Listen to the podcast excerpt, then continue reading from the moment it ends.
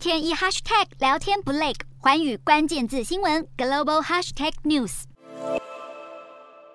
才刚在美东时间二十一日结束居家隔离的美国第一夫人吉尔，二十四日筛检结果阴转阳，出现无症状反弹感染。白宫官员表示，吉尔将留在德拉瓦州重新启动隔离程序。至于总统拜登，病毒筛检结果为阴性，将戴口罩十天，如常处理公务。今年七十一岁的第一夫人吉尔，七十九岁的拜登总统与八十一岁的白宫首席医疗顾问福奇，都同样在确诊隔离期间服用了五天辉瑞口服药 Paxlovid，三人也都在结束隔离后出现反弹感染现象，这又让 Paxlovid 的疗效再度引发质疑。加州大学传染病专家曾对接受 Paxlovid 治疗的复阳案例进行研究，并认为，如果将疗程从五天延长到十天，或者是增加剂量，将能更有效预防反弹感染。不过，根据辉瑞公布的临床实验结果，高风险人士只需服用 Paxlovid 五天，就能大幅降低住院与死亡率。而今年已高龄八十一岁的福奇也曾归功 Paxlovid 让自己免于重症或住院。另外，Omicron 亚型变异株肆虐。持续造成全球病例激增，其中英国虽然二零二二年一月到八月间的染疫死亡数远低于去年同期，但是自六月八日算起，英国今年夏季的染疫死亡人数就高达五千七百多人，是去年夏季的两倍之多。而英格兰和威尔斯地区的死亡病例中，几乎百分之五十是八十五岁以上的年长者，这个数字在二零二一年只占了百分之二十七。公卫专家警告，BA five 是今年夏季死亡人数攀升的主因。